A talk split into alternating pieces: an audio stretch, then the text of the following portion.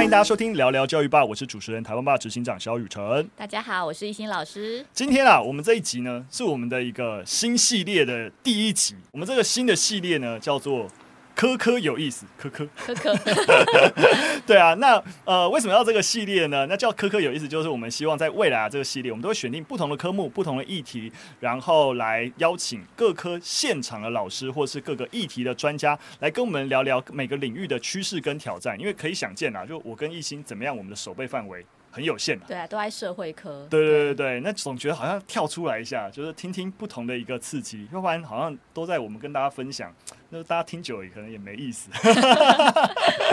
没有啦，好，那今天呢，其实呢，我们第一集就很荣幸，我们的主题呢是要来谈。国防教育，这是我力邀的，因为雨辰前阵子还刚去参与完教招，没错，我才那个从鬼之教招 七天出来这个样子，对啊，好了，在这个国防教育议题呢，我们很开心能够邀请到任职于高雄中学，而且也是采用学思达教学法来教国防教育的胡中中教官，欢迎教官，欢迎。Hello，雨辰以及一心老师以及线上所有的朋友们，大家好，我是高雄中学的中中教官，非常开心哦，有今天有这个机会来到聊聊教育吧，来跟大家呃聊聊这个教育的一些议题。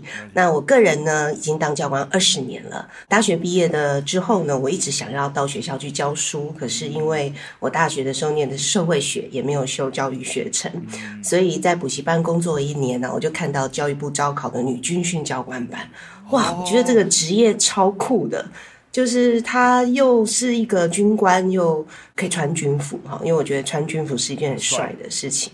那他又可以在学校当老师，可以在学校跟学生在一起，我觉得他是对我来讲是一个梦幻的职业了哈，所以我那时候就报考，就考上了，一直到现在二十年。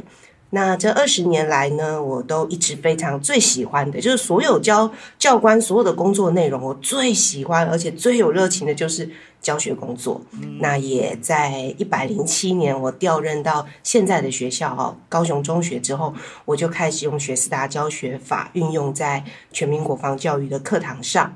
那目前也是台湾呢其中一位啦，随时开放我的教室，让所有对学习教学或是创新教学在国防教育的实践上有兴趣的老师们，都可以来到我的教室。哇，很酷诶！因为说实在的，真的愿意开放课给大家，就是来来看吧，真的是要对自己的教学有一定程度的自信。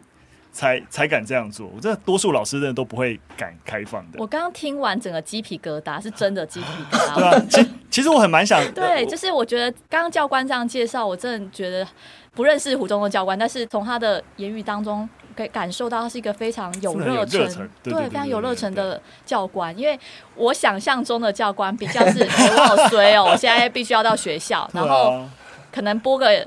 我真的，我真的多数时候那个整个成长经历遇到教官也都蛮蛮随性的。对，我也认识很多这样的教官。其实教官有很多的面相啦，就是说我们穿上军服，可能呃有一些我们必须要做的事情。但是其实我想会到去会到学校去担任教官的呃这些教官。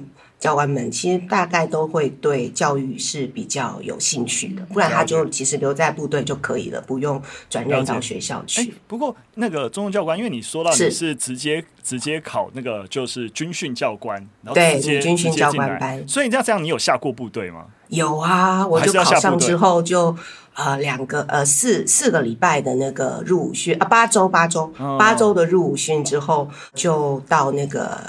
复兴岗受专业军官训半年，所以我 total 的这个训练的训期是半年之后，我就发到高中去当教官。哦，了解了解了解，所以其实主要是受训为主，在军队里面。呃，倒不用说真的，例如说下部队啊部队之类的，倒不用。哎、欸，其实其实雨辰，你比我还还专业哦，因为你还有下过部队，我没有。对，我下了部队一年的时间。对呀、啊，对呀、啊，所以所以我是完全没有下过部队，我的军旅生涯的每一天都是在。小学里面度过的，哦，了解了解，好好哦。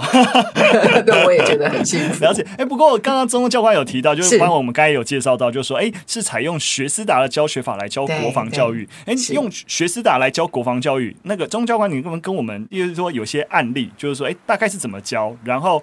呃，用不同的教学法，用这样的方法来教国防教，有什么特别的？譬如说哈，其实我当教官的前十几年哈，大概都是用讲述法教学啦，嗯、因为我其实从小就演讲比赛嘛，然后当主持人，所以我其实口才蛮好的，嗯、所以 PPT 放了，然后用呃讲述法教学，其实就可以上出一堂还不错的课程。嗯、但是我觉得大概十年前开始，整个这个整个教育的环境开始改变，尤其是智慧型手机出现之后，我会发现那个孩子啊没有办法很专注的在课堂上，所以你只要讲话超过八分钟哈，孩子就会陷入一种比较。比较这种嗯神游的状态，对对对，所以我其实那时候是蛮沮丧的，就是说我我大概一百零三年、一百零四年的时候，我是蛮沮丧。我觉得我还是跟以前一样很认真的在上课，可是我的孩子好像越来越没有办法投入课堂，所以我那时候就开始找学思达教学法。其实我第一次听到学思达教学法的时候，我还蛮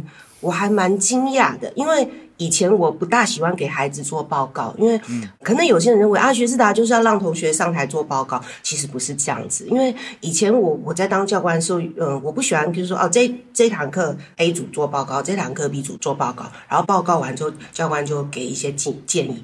那我就会觉得，那我领这份薪水，如果每次上课都教孩子做报告，我就坐在后面听，我会觉得这样子的上课是对我来讲是有点混的。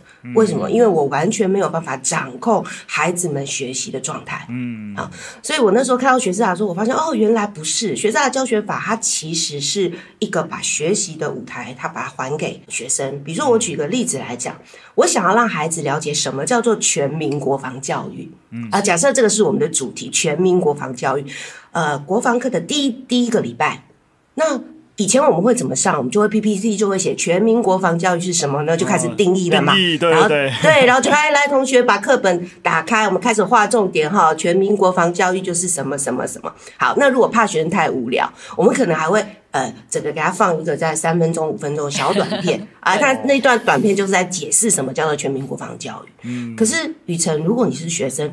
你你这样上完，你你会对全民国防教育有概念吗？就是即使就是觉得还是跟我没关系啊。就是、对，因为你没有动机，而且你根本对这个议题没有兴趣嘛。嗯、啊，好，呃，所以什么是学习的教学啊？其实我的课堂哦很简单，呃，就是在。自学的部分，学思达就自学思考表达。在自学的部分呢，我会有一个上课的讲义。如果大家知道我在那个 Share Class 上，我把所有全民国防教育的讲义我都放在上面哈。嗯、呃，如果大家有看到，第一个我就会说，我会问一个问题啊，现在请同学翻开课本的第几页啊？那全民国防教育这个定义，请大家花时间看一下，请你圈出三个关键字。哎，这个非常简单。我们在给孩子的这个课堂上的第一个问题，一定要是最简单的，因为孩子才会觉得，哎呦，好容易，有幼儿园的都可以答得出来。那他们是不是就会进去？他们就很简单，我只是要找三个关键字，他们就开始圈关键字嘛。圈完关键字之后，我就会说好。那现在呢，请你们开始。我我会透过，因为我自己也有在上口语表达的课程，for 雄中的学生哈，所以我会用一个简单的训练方法，让他们去互相分享，你为什么圈选这三个关键字？嗯，两个两个互相分享。分享完之后，是不是他就除了他自己的三个关键字，他也听到对方的三个关键字？嗯，最后一个题目我会说，那请大家呢看完课本之后，然后呢互相分享这六个关键字，请你们用这六个关键字组成一个你们两个对全民国防教育的定义，然后再来分享。那透过这样子一个非常非常简单的活动，吼，孩子们就会讲出一个属于他自己的全民国防教育的定义。了解了解，所以我如果说呃，我大概简单归纳一下，就变成是像中中教官说到的，过去大家就觉得，哎，学士达好像就要一直要上台表达，但。你你不能够忽略前面的，就是啊，就自学跟思考的历程。我们必须在我们的教学设计安排，一定要把这个自学跟思考想办法设计在一个教学活动当中，让学生啊感受到，然后也真实的有自学跟思考历程，最后才来表达。对对对，是是没错没错。而且表达我我自己个人啦，我觉得我刚刚在学思达前几年，其实我的表达是有点自我感觉良好。就是抽签啊，就把学生推到台上去。学生在台上如果表现的很好，我们就说哇塞，好棒！我们的课堂好丰富哦。可是我常常在夜深人静问我自己说：今天孩子上到课堂上，他的口语表达，他讲话讲得非常的好，他的内容非常有内容，是我教他教出来的吗？还是他原本就是一个口语表达能力很好的孩子？那那些推到台上口语表达能力如果不好的孩子，我这堂课真的有机会让他们透过一个比较系统化的训练，让他们表达变好嘛？所以我后来慢慢的自己的改进之后，哈，我现在大概如果是一个新的班级，前面一个月，我是不会让孩子轻易站到舞台上去发表他的感受，我一定会透过他们从撰写。到两个两个互相练习，啊到默念，到两个两个互相练习，在小组里面坐着分享，在小组里面站起来分享，才一直透过一个有有系统化的训练。当然，这个这些训练的内容是全民国防教育的内容。那等到呃大概呃四周的时间，孩子透过我的脉络的一个系统化的口语表达训练之后。他们对自己有信心了，他们也有一个呃口语表达的一个能力之后，呃，我才会开始设计课程，是让他们站到教室前面去讲话，嗯、大概是这样。了解，我非常认同中中教官说的，因为有时候我们在当老师，很常急着想要展示学生的成果，嗯、那个展示有可能是啊。你看，学生表达很好，好像是我自己的，就是你知道成就。可是往往会忽略掉，就是其实学生来上课，其实那个学习的历程，嗯、我们在这堂课里面到底教会了他什么？有没有让他们准备好上台，而不是就把他们推上台？其实有时候某种程度，像刚刚中公教官讲的，如果今天这是口语表达能力不好、组织能力不好的，他其实就是会非常害怕受伤，他会受伤。对，嗯，然后。我要先自首，因为我自己本身教历史，但是其实我上课我会自动忽略有关就是军事教育史，因为我自己可能成长过程里面基本上是就是男生上军训课，女生上那个呃军护对护理课，所以我基本上不太有机会接触到这种比较军事国防的东西，所以像是学生来问我这种三国啊或春秋时代的那种军事，我都会嗯。哎、欸，你可以去看什么书？什么书？对，然后我觉得哎、欸，跳过这样，所以我觉得今天就是超开心，就是中中教官可以来到我们节目，然后跟我们一起分享。我就是一个。就是学生的角度来学习，这样。嗯，好啊，好啊。我觉得大，我觉得为什么大家都是对我也是来学习的。对，可是我真的很很佩服中中教官前面有提到，其实真的教学这么长一段时间，嗯、我我我一直觉得我们一个定义一个好老师，绝对不是说啊你现在教的很好，而是时时代会变，然后整个学生。也会在改变，那你你会发现你的过去的教学法绝对不能够一直适用。对，没错，那没错。在环境改变的时候，你也有老师自身有没有一个自学的一个就是能力？能力对，嗯、然后不断的调整，而且持续的反省自己，不会啊、呃、自得意满，觉得说啊我现在已经教学很好了。我们一不断不断在思考还有没有更好的空间。我下学期的教学或在下一个班教学的时候，还可以有什么样的微调、优化跟微调？没错没错，棒哦。好不好？好，我们今天好像可以就这样。没有啦，开玩笑的，开玩笑。哎，不行，我好不容易来，不能这样子就打发我。没错，没错，不，不会，不是要打发，打发，就是有一种今天好像哦，听完这些就很很圆满的感觉。真的吗？真的吗？没有啦，开玩笑。好，我们直接来进入我们第一则讯息，因为毕竟讲到全民国防，那么今天科科有意思，核心就要来谈国防教育嘛。对，所以其实近期啊，就是今年，尤其是。乌俄战争，那我觉得大家开始真的都有意识到整个全民国防的一个重要。那过去也许全民国防我们很经常在谈，可能就是哎国防部在在意，可是其实啊、呃，在教育体系各级的教育单位也都有做一些努力啊。所以我想说，一开始我先跟大家分享一些其他有一些各级单位做的努力，例如说啊、呃，教育部在今年年初的时候也就有推一些创作的桌游，就是让高中生可以透过游戏的方式来学全民国防教育。当然，我必须要说，我这边跟大家讲教教育单位做一些努力。有有做努力，不代表这个努力做得好，就是 有作为，不代表。你不要刚开始就这种就想要吐槽。哇，雨辰你好犀利哦，好欣赏你。对，就是呃，当然我必须要说，这个教育部这个桌游我没有玩过，所以我我不会在我没玩过的时候轻易说这个这个桌游好不好。但就单纯就我们在网络上查找资料看到的视觉设计，的确待加强了，就是在设计的层面啊、呃、要待加强。那另外就是啊、呃，在新北市比较近期，大概在六月的时候啊，就有推出一个全民国防教育的一个动画，就啊捍卫台湾，We are the best。那这个动画呢，啊甚至被指定在新北市的各级学校都要在军训课的时候要进行播放。但我必须要说啊，桌游没有办法玩到，在影片我们看得到。对，那这个影片老实说啊，真的不行啊。那动画真的蛮无聊的。哎、欸，不是因为你们你们这个台湾霸是全台湾做影片首屈一指，当然不能。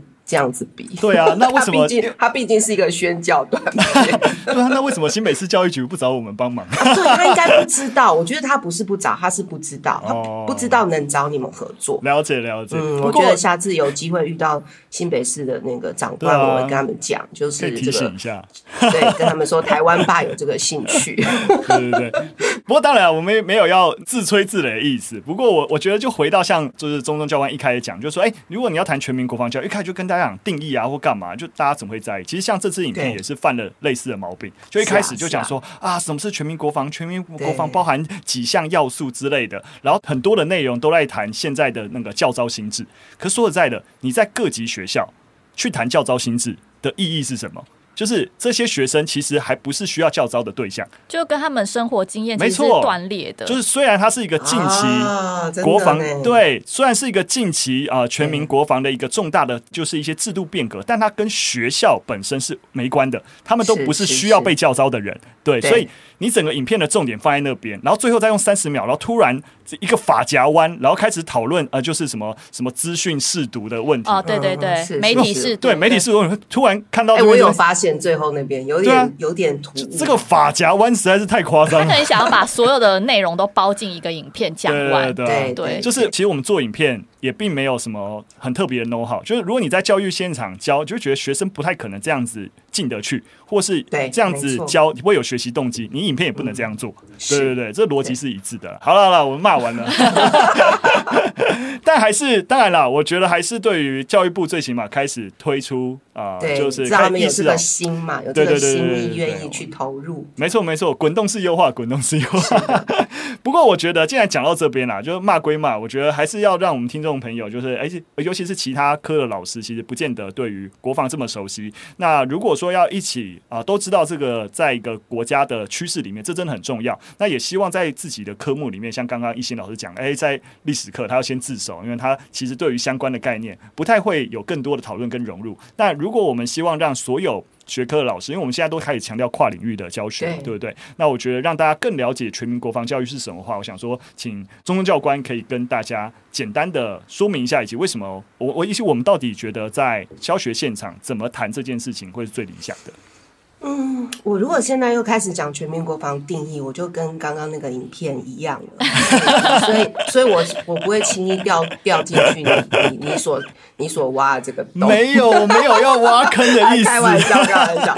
因为好，你知道以前我最讨厌定义全民国防教育，是是是。对，因为我觉得全民国防教育如果把它真的要把它定义，就是看课本就好。其实课本或者是说你上网就可以搜寻到很多东西。嗯，呃，我常常在不管在分享或是我的课堂上，我只。传达一个我自己对全民国防教育的一个核心的一个价值、嗯、一个概念，哈，就是说全民国防教育它是对全民的，也就是在台湾这块土地上的每一个人，他可能都要了解全民国防教育是什么。嗯、呃，我透过一整学期的课程，其实最重要的终极的教育目标，就是希望孩子在上了这些课，上了中正教官的国防课之后呢，他要能够支持国防。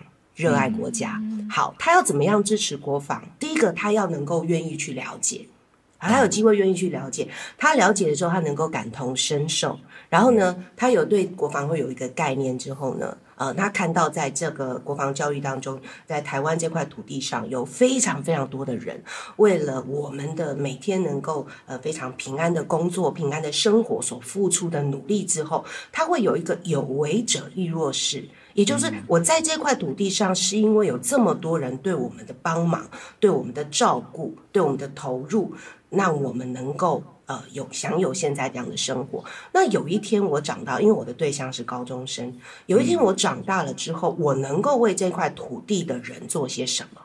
啊，所以这个是我的课堂上要不断透过很多的课程，让孩子去反思的，就是你能够为这块土地的人，你可以为这个国家做什么。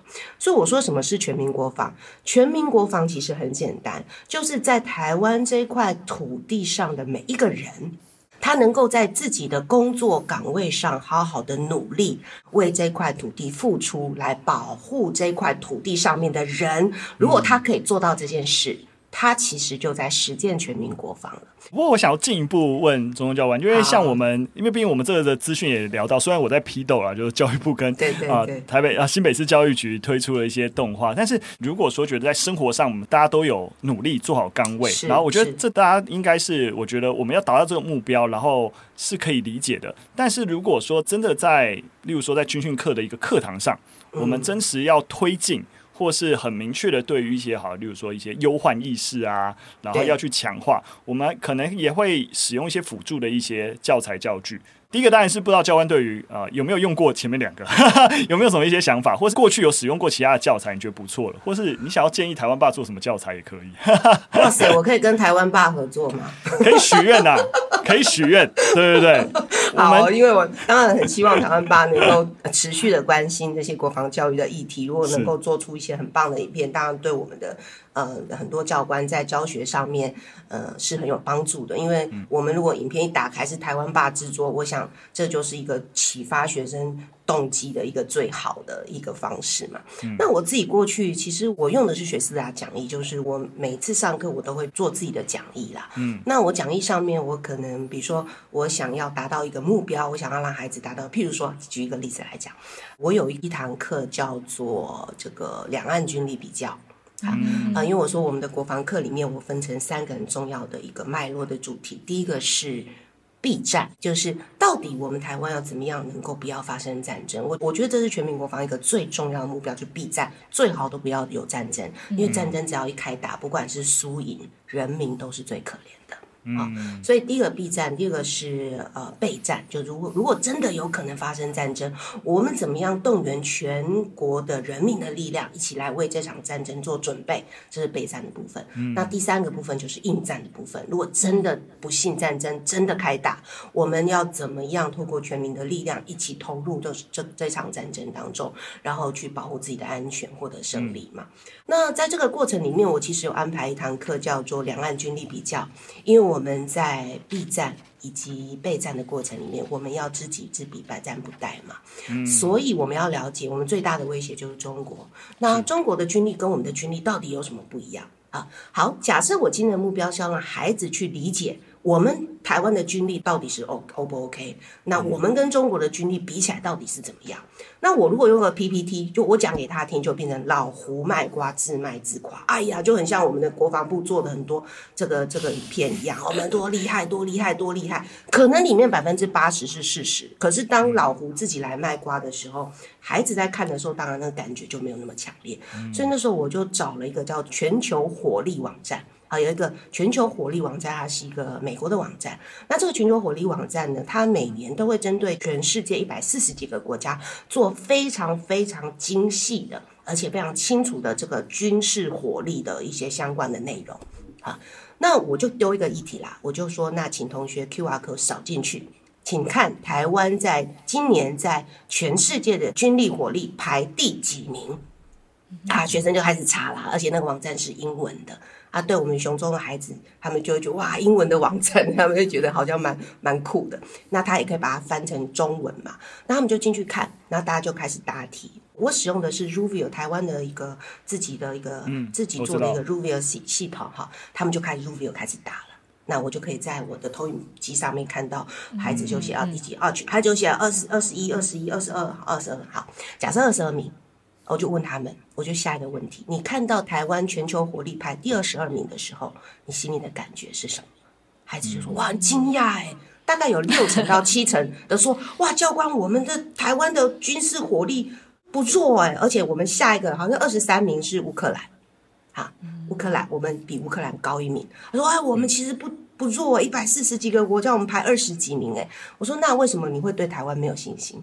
我会再问提一些问题，那他们就会发现，不是台湾不够好，而是对我们有威胁的国家是全世界排名第三大军力强的中国。嗯，所以他们就开始两岸军力比一比啦，中国有多少的这个军舰，有多少的呃武器啊、呃，他们就哎忽然发现一个现实，就是台湾军力虽然不弱，但是我们面对一个第三强的国家，如果一旦发生战争，我们怎么办？这时候孩子才会有一个感觉，就第一个，我们其实不弱，我们对自己是有信心的。可是我们要怎么去保护我们自己？啊，然后再带着他们一步一步的去呃去探讨这个议题，甚至到有一个单元，我是要他们一旦打起来怎么打啊，我会给孩子很多的补充资料、参考资料，让他们自己去研究之后，请他们小组讨论。如果他们今天，而且他们有两边哦，一个是中，一个是中国，一个是台湾。如果你是中国，你会怎么打台湾？就是说，我们不要说哎，他们怎么，我们要去站在他们的立场，我们拥有这些军事武力。我们如果要攻打这个台湾，我们要怎么打？那我就给他们多参考资料。好，他们讨论之后就说，哦，可能第一步他们要怎么做，第二步他们要怎么做，第三步要怎么做。好，所以我的课堂上其实都不断的去让他们去看到一个事实，了解那个事实之后呢，那重点是他们就开始会有这样子一个意识，说，哎，对哦，那万一那个中国他要打过来，我们我们到底要怎么办？嗯，我我觉得中教官真的是举举一些例子，真的是就可以很让我们很明确的知道说啊，原来全民国防，或者说哎，当我们要了解啊台湾当发生战争，或者要如何应对战争，哦、啊，原来可以用这样的方式让孩子循序渐进的去理解它。我觉得蛮好的，有一种赋能的感觉，就是在中 宗教官的课堂上，我觉得我好像被赋予任务跟能力，我可以去做一些努力。嗯，对，我觉得蛮好的。很多人都常在新闻上面说，啊，那个如果哈两岸发生战争，啊，你愿不愿意站站出来去跟他们对打之类这种问题，问问问年轻的孩子。我我觉得这是很残酷的，一个孩子从小没有遇过战争，然后他们就在一个非常幸福的环境当中长大。你忽然要跟他讲说，打打仗了，你要不要出去打？死亡是最可怕的恐惧嘛？你你你怎么能够说那些孩子就他就觉得说，对，我要为我的国家，我要站出来保卫他们？所以其实哈，我我觉得我自己的国防课里面我都讲，我们全民国防教育在最后面是叫做防卫动员啊，全民防卫动员准备嘛哈。这个全民防卫动员的过程里面，其实一个孩子要保卫他的国家，他不一定要拿那个枪去第一线跟敌人对打。就是在一个全民国防的这样子一个概念里面，一旦发生战争，那是一个总体战，每一个人都有自己的责任。所以，其实青年服勤动员里面有一个概念，就是如果你的专长是唱歌，像我我的课堂上，我就会让孩子们去思考你的专长是什么。一旦发生战争，你能够为这个国家付出什么？那像有些孩子，他专长是弹吉他，他就那个我有让你选嘛。对，他们就选那个宣卫宣卫队的，就是那个提振士气。对对对，他去唱歌给他们，要组成那种唱歌的队伍，去唱歌给这些灾民听的。哎，我觉得非常好。那有些孩子他说啊，我不敢上前线，但是我可以指挥交通。如果哪个地方因为这个战争交通阻塞，像我们那个八一气爆的时候，高雄八一气爆的时候，不是就很多民众就上街，然后就开始指挥交通，帮忙这个高雄的，就大家高雄人民就自己就组成了这些呃互相帮忙的这些队嘛，哈。嗯。所以孩子就会这样讲。那你说一个班里面有没有人要拿枪上前线？有哎、欸，大概有呃五分之一哦。嗯，我我我历年来的调查，五分之一。那这些人是什么？就是他们在上中中教官的这个 T 九幺步枪的这个课里面哈，很多都说哎，我们高中这是体验啦，就是就去到靶场去呃子弹打一打，去体验一下枪声。哦，不是哦，中中教官的 T 九幺的步枪课不是体验课程，我是以训练一个学生能够会使用步枪哦。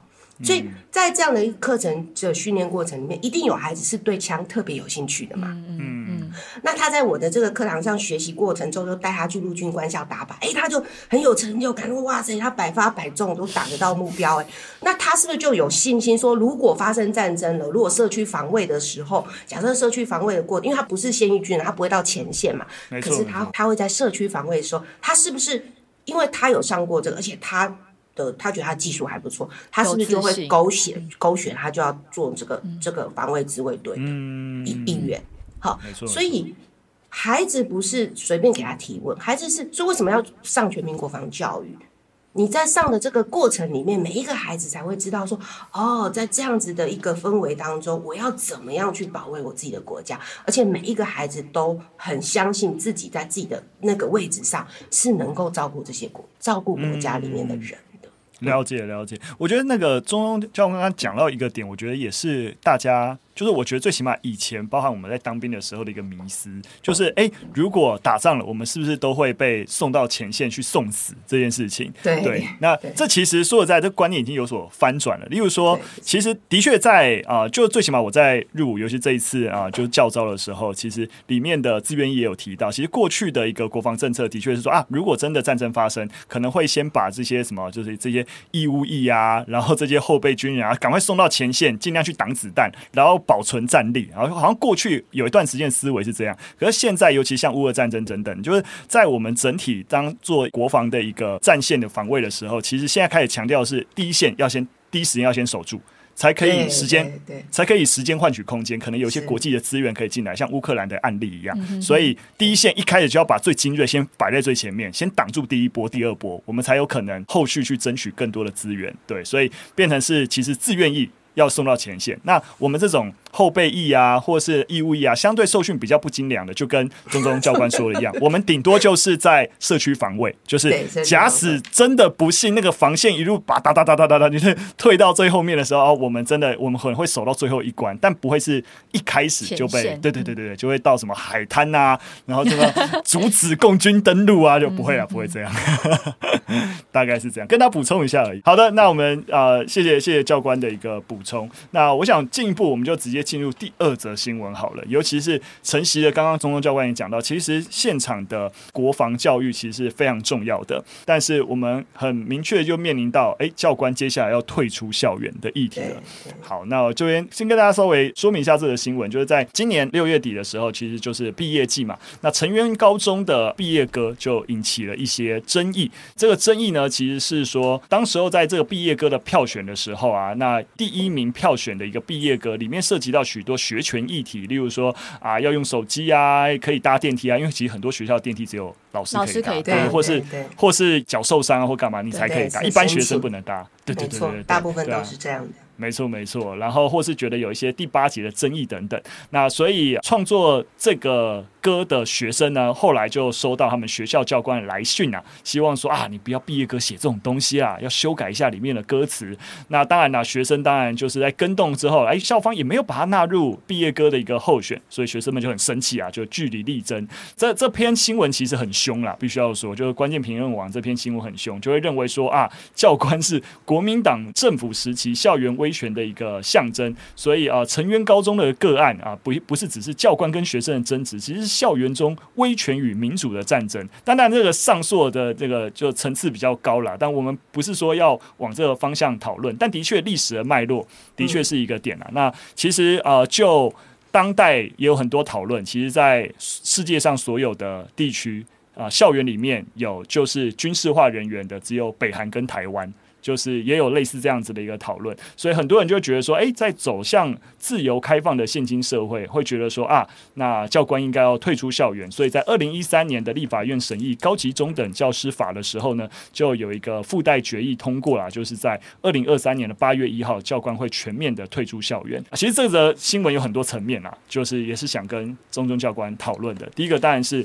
到底对于教官退出校园 啊，中中教官的想法是什么？第二是，就以成渊高中这个案例而言，你觉得教官到底应该要在类似这样子的争议当中扮演什么样的角色？我这边先帮听众朋友补充一下台湾教官制度的由来。那其实，在台湾教官制度是在大概一九五一年的时候开始。那当时候国民党政府在台湾恢复在中国地区停止的校园军训教育。那有一说起因是因为一九四九年爆发了四六事件。四六事件。那国民党政府有感于校园秩序维护的重要，重新推行这个制度。那无论如何，这样的制度刚开始实施的时候，其实就是希望透过在校园中建立一套监督系统，那监察学生跟老师们的活动，或是将政府想要灌输的事宜，透过教官这个职位向学生传递。早期真的是这样，如果大家有看那个返校的话，大家就有感受。对对对，那以前的教官其实就是在，哎，有没有一些不正当的读书会啊，有的没有的去去调查这件事情。好啊，那我们感谢易经的补充。那我们回来刚刚的一个问题，这个问题当然就有点尖锐啊。不过我想中东教官应该也不害怕这个问题。就，就你觉得？哦、对，我觉得这个这个议题其实每次人家讲，我是有点心酸啦。那这个心酸的原因是因为我自己担任教官二十年的时间嘛，嗯、我还记得二十年前我刚要考教官的时候，呃，我回去跟我爸爸很高兴说：“爸爸，我有个机会可以到学校教书，诶，那个教育部有在招考教官，我要去报考。”我爸爸脸马上一麻，然后呢就跟我说。你不知道教官要退出校园了吗？然后二十年前就就有这个事情吗？那对，那时候就是那时候就是民主化的台湾民主化的过程，其实、哦、呃，台湾在跨入民主化的那个过程哈，就是就在除了政政治的问题，还有一个其实就是教官退出校。那时候在大学里面很火红，然后很火红的议题嘛。那所以那时候也是吵得沸沸扬扬。呃，我就跟我爸爸讲说，没关系啊，他就是有招生，我就去考啊。那他如果说要退出校园，那我就是一个军官呐、啊。那我军官的话，就会受到国家的制度保障嘛。那如果他觉得我这个时候不应该再继续待在学校，他要把我调到别的地方，那我只是换了一个地方继续当我的军官呐、啊，我也不会失去我的工作，我还是很喜欢这种从军报国的感觉嘛。因为我会去考教官，除了喜欢教学，就是我对从军报国这个东西。东西我有一种 有一种热情，一种热血，嗯、对。然后我对这种军事的东西啊，迷彩的东西，军绿色的东西，我就看到我都啊、哦，非常非常的兴奋嘛。所以我就跟我爸爸讲说，当然如果可以留在校园里面是最好的。如果有一天真让我们退出校园，那我还是会有工作，我还是中华民国的军官嘛。嗯、那我爸爸听了之后就觉得哎，蛮蛮有道理的，所以我就去考。那这个议题在我当教官的二十年来啊，我说真的啦，就是时不时就要拿出来。呃，我这边讲都是代表我个人的立场哈，嗯所以我觉得他其实就是对基层的教官的每一次讲，就是就是凌迟我们一次。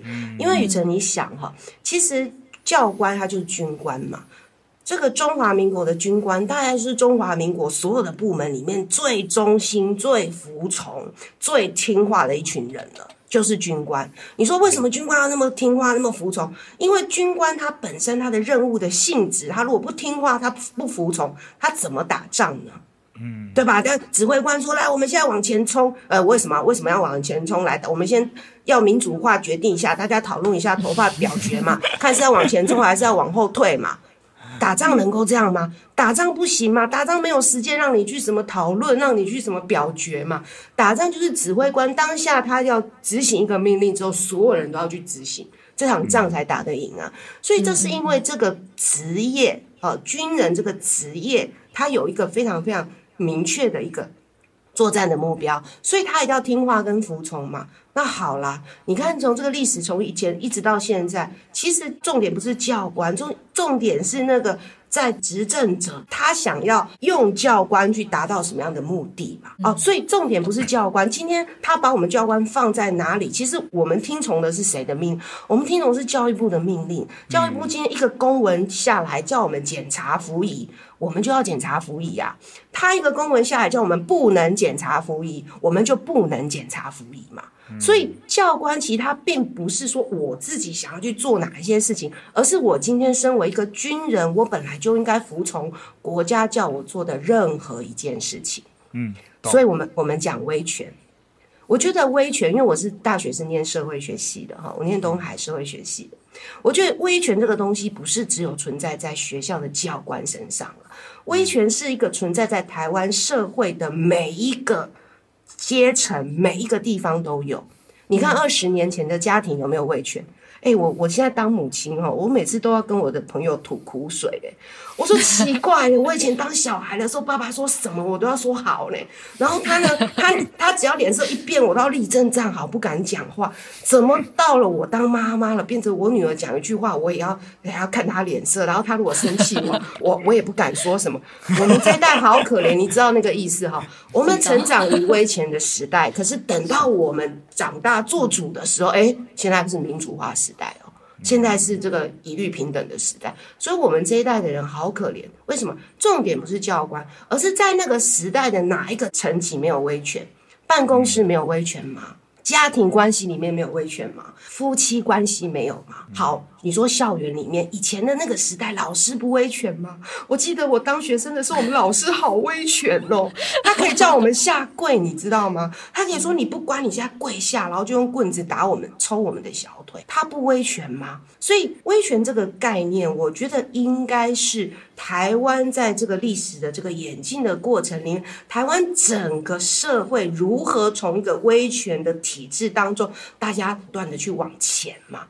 可是在这个往前的过程呢，大家就要一直不断的，呃，在现在已经教官都不做这些事情了，可是要把很多的东西呢，说哎都是教官威权。所以我现在带入那个成渊高中的这件事情哈，嗯，我的看法是什么？这绝对不是教官那个成渊高中的教官自己发现说，哎呦，学生这个啊、呃、这个毕业歌有问题哦，我叫他不准唱。教官在学校里面地位很低呀、啊，他只不过是一个跟老师一样的阶级，他不是主管呐、啊。所以呢，一定是教官在那个时候有人跟他说：“哎，教官，你去处理一下哦，你去跟那个孩子讲一下，他们那个毕业歌不行哦，对吧？应该是这样吧。所以那教官又是整个校园里面最听话。你说如果叫老老师去讲，哎，一心老师，你去跟你们班讲那个毕业歌不可以这样写。”一心老师？对，为什么是我？为什么要我当坏人？奇怪了，我才不要嘞！那等下学生又去告我啊！老师是不是不要？那这时候全校园里面最听话、最服从的是谁？真的是教官，教官嘛，说我们好可怜，真的，而且教官就有一种，你就应该扮黑脸啊。那么学校不是你扮黑脸，谁扮黑脸？对，这是身教组长的概念啊。是啊，所以我我其实退伍之后，我都好想写一个小说还是书来讲这个教官好可怜的这个这个这个这个过程。就是我常常说哈，教官制度是一个美丽的错误啦。就是在这样子一个历史洪流里面，说真的，他一开始真的就是要到校园里面去监视很多事情，去掌控很多事情。可是经过民主化的这个过程呢，我们现今我我现在我的存在是民主化的结果。嗯，哎，我为什么这样讲？过去的教官是威权的遗毒，但是我现在我是中华民国的忠孝教官嘛，哈。我现在的存在是民主化，因为我所有今天可以走到今天，都是一些立法的程序，一些透过一些立法的，不是说谁说了算，我们教官就留在校园的。好，所以你不能说我们现在是这个威权的遗毒，不是。我今天的存在是民主化的结果，所以有一天我退出校园，也是因为透过民主的制度，透过这个国国家的政策的讨论，认为这个时候教官应该离开教育。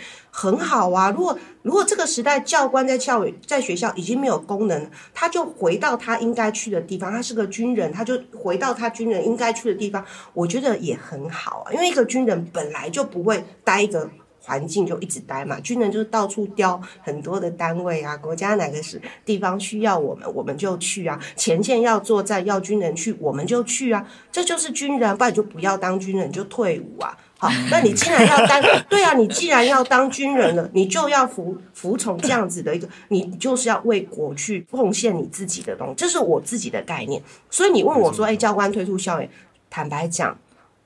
雨辰跟艺兴，我我其实已经不 care 了，就是说，嗯，你你今天叫我留，你叫我明天包包款款的，我会很伤心。我伤心的原因是我舍不得我那些学生，嗯，啊，我不是说，哎，我这样我就不能在学校工作了，怎么样？不是不是，我就换一个地方工作。像我这种工作狂，这么认真，这么努力，我相信我到任何地方，我一样可以为这个，我可以为这个国家奉献我的心。我也相信，嗯，对，所以。成渊这个东西哈，嗯，我不知道成渊，因为我我对台北的高中不是很了解。像高雄中学，我觉得我们学校真的就是一个友善校园的环境。每次哈，那个学校里面有那种非常敏感的，有可能又让人家说，哎，教官威权、教官这个什么的这种议题的时候，你知道我们学务主任都会自己去处理吗？嗯，我们学务主任说啊，教官，这个你穿了军服不要过去。你你穿的你穿的军服哈，一过去你都没有讲话，你一过去哈，可能就会产生一些啊孩子们的误解或是一些衍生一些。有肩膀的主任呢、欸。对，然后我们的主任他好重要，因为因为你知道我们雄中就是一个很非常自由、非常开放，然后非常棒的一个环境。嗯、我们孩子也是很多多元的概念啊。你知道我们主任就是好好的去跟孩子们坐下，因为我们学校都有学生会嘛，就会把学生会找来，然后大家就坐下来好好的谈，然后孩子就把他们的问题跟这些学校讲。那这些这些很敏感的议题，通常雄中都不会让我们教官第一线去碰这种问题啦。嗯，啊，因为学校有训育组啊，那个毕业歌是谁的事啊？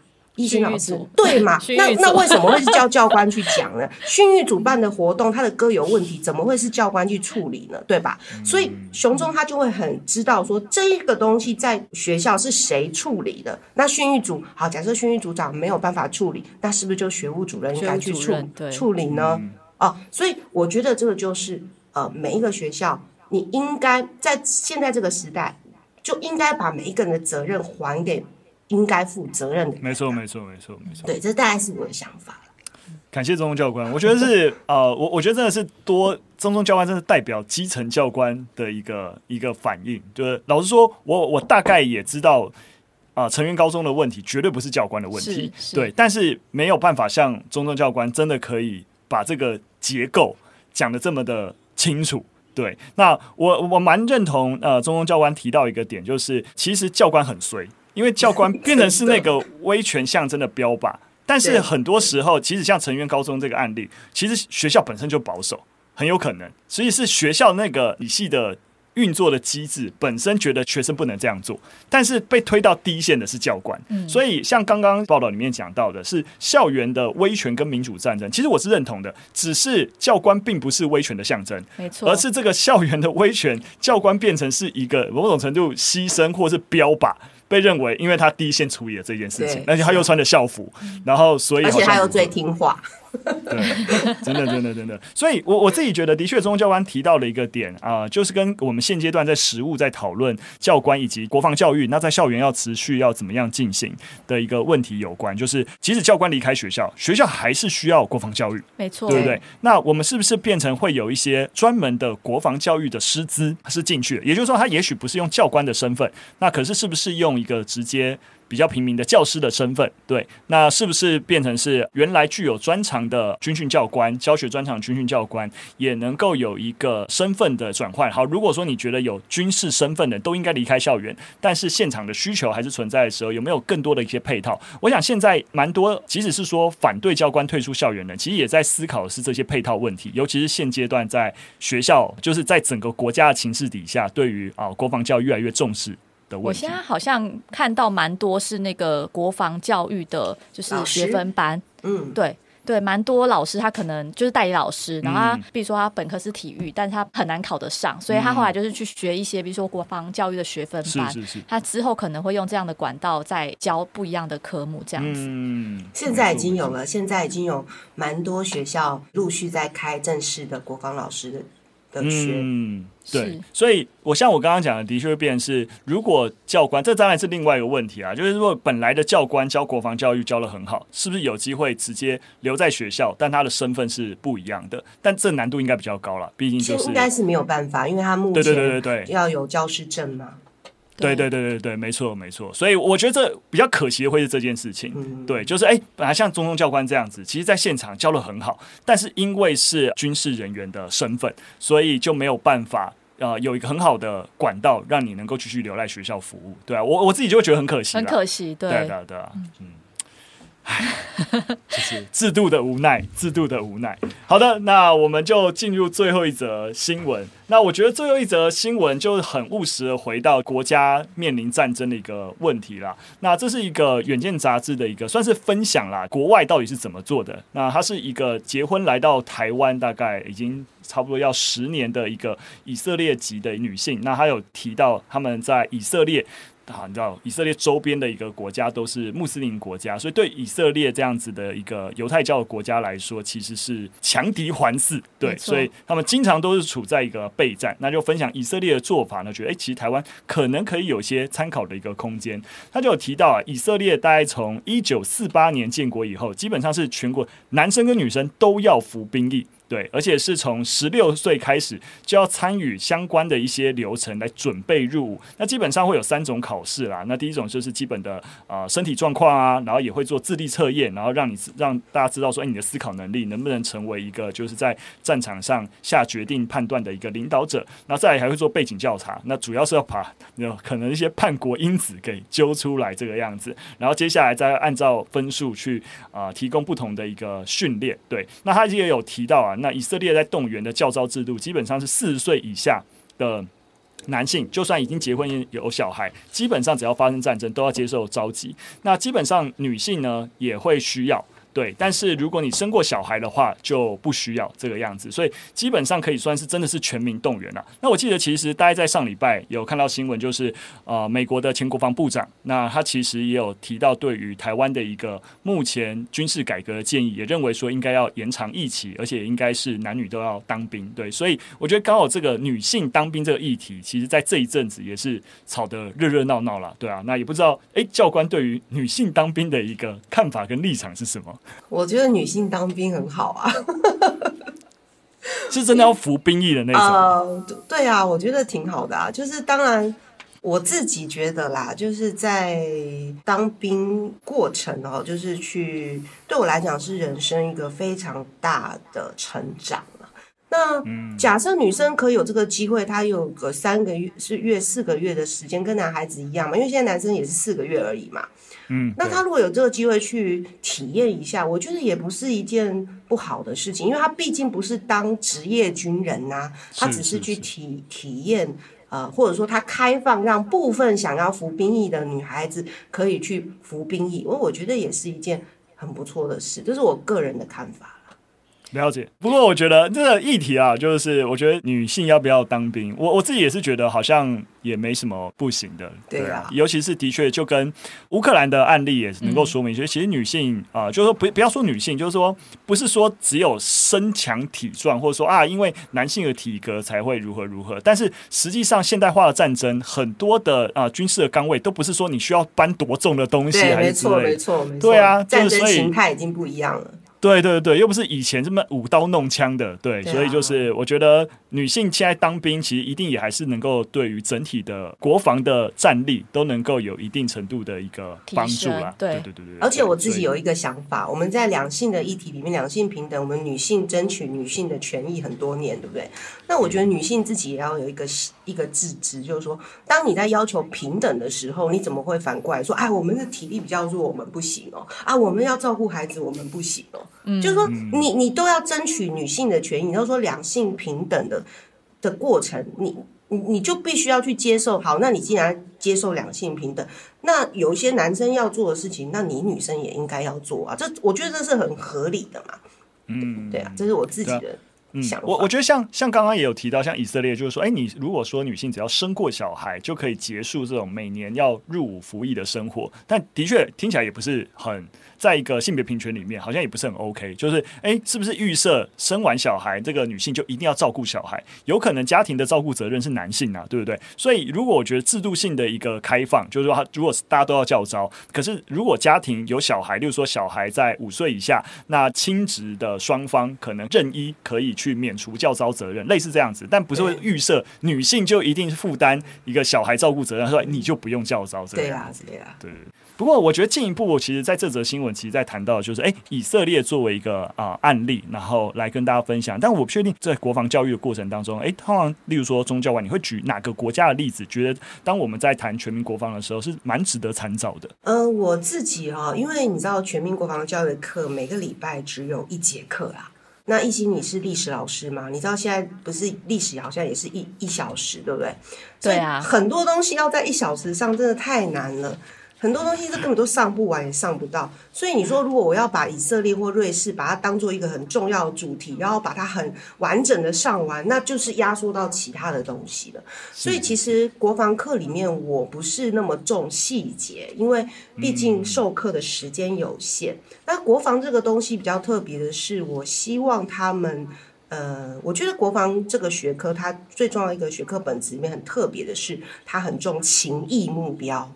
就是你能不能在上完这堂课之后，产生一个有为者亦若是，然后愿意怎么样怎么样怎么样的那样的一个心情跟心态嘛？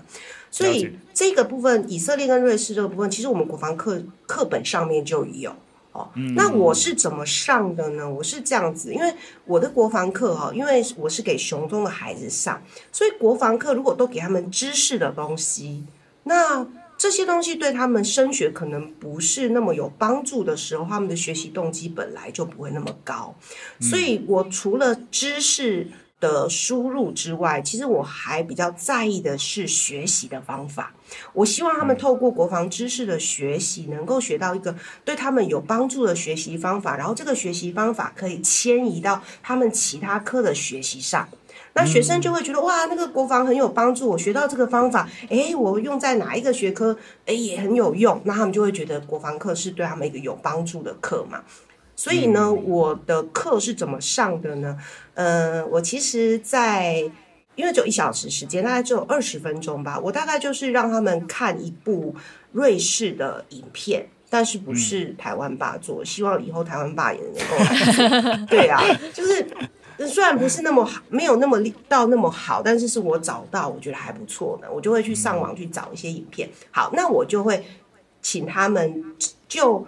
瑞士或是以色列，因为时间有限，所以瑞士跟以色列，孩子选一个他有兴趣的国家去研究。好，那他看完这个影片呢，跟课本上这个介绍瑞士跟以色列的这个全民皆兵啊等等这些制度的这些内容之后，他要输出什么？我就设定了这个题目啊，就是说第一个啊，我就用这个同整想有有有本书叫《让思考变可见》。好，在一年两年前，我们教师圈非常非常火红啊，我自己也很喜欢。好，那呃，让思考变可见，里面有一个方法叫做 CSI 的颜色符号图像法。好，就是把一个复杂的概念透过颜色符号图像，让孩子说出自己的学习跟感觉。所以我就这样子，我说啊，你看完这个瑞士的这个影片之后呢，跟这个文字的资料之后，请你选一个颜色。来代表你现在正在探索的内容，而且说出理由。第二个，请你创造一个符号来形容你探索的那个内容，而且说出理由。然后最后叫他们画一个图像。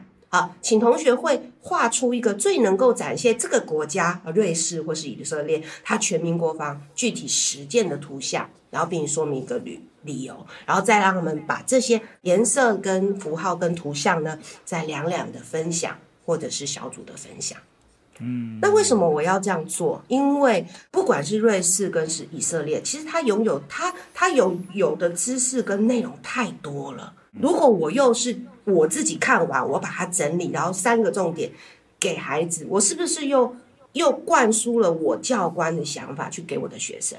嗯。可是我看到的东西跟孩子看到的东西一样的影片，一样的文字内容，可是每一个人看到的东西其实是不一样的，每一个人的感受都是不一样的。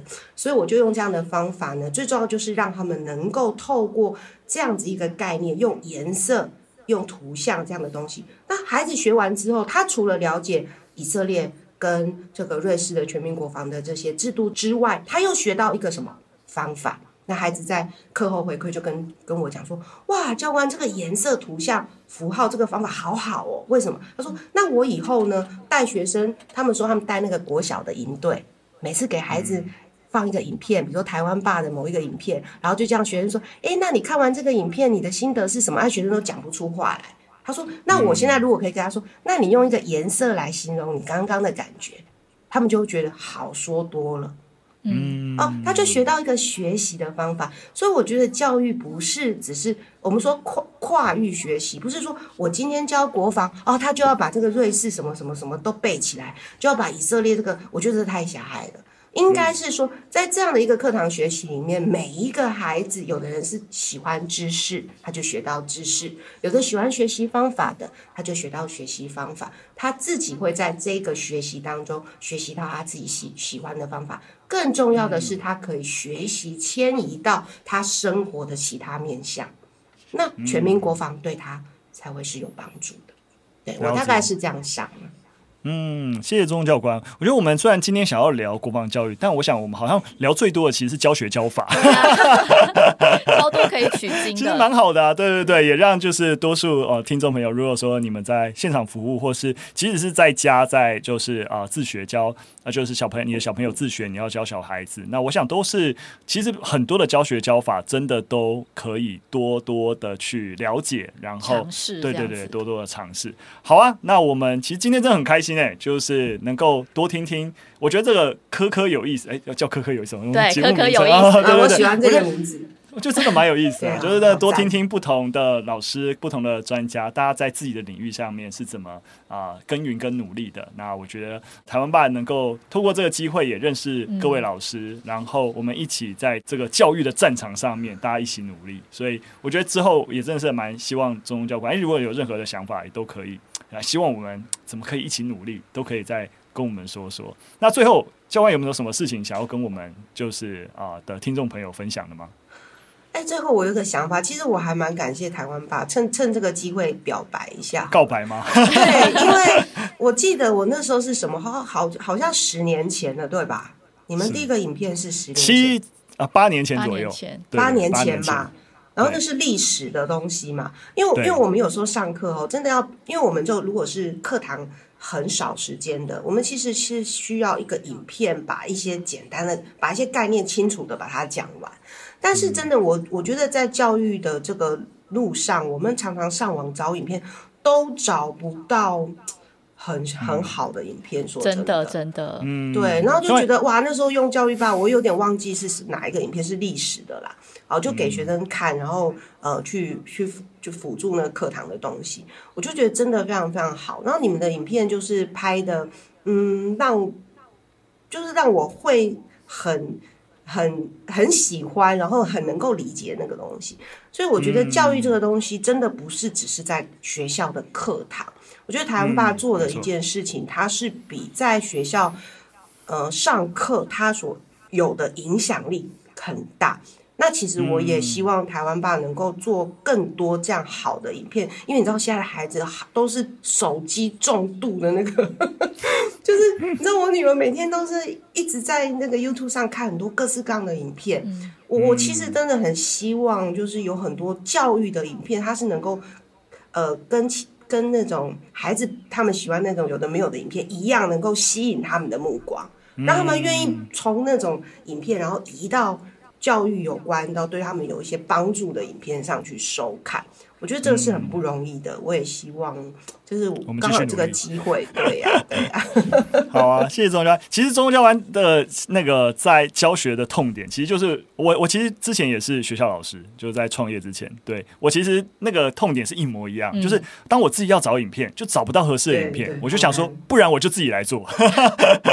所以后来就跟几个朋友就开始创业这样子。对对对。好，那我们也把中中教官的在 Share Class 分享的跟全民国防教育有关的一些教材跟内容，那我们也会放放到资讯栏。那如果有需要或是呃感兴趣的听众朋友，也都可以到我们的连接栏去点击，那去参阅使用。那老师都是全公开的，非常非常棒的资源。好啦，那今天真的非常感谢胡宗宗教官，那也感谢大家的收听。那如果你喜欢我们节目内容，或是有任何的科别，然后也要想要觉得啊，你甚至你觉得你啊，你们学校有老师好像也有很多的故事可以跟我们分享，也都可以留言跟我们进行推荐。那我们今天的节目就到这边喽，再次感谢钟钟教官，谢谢，谢谢大家，拜拜。好，那我们就说拜拜。拜拜。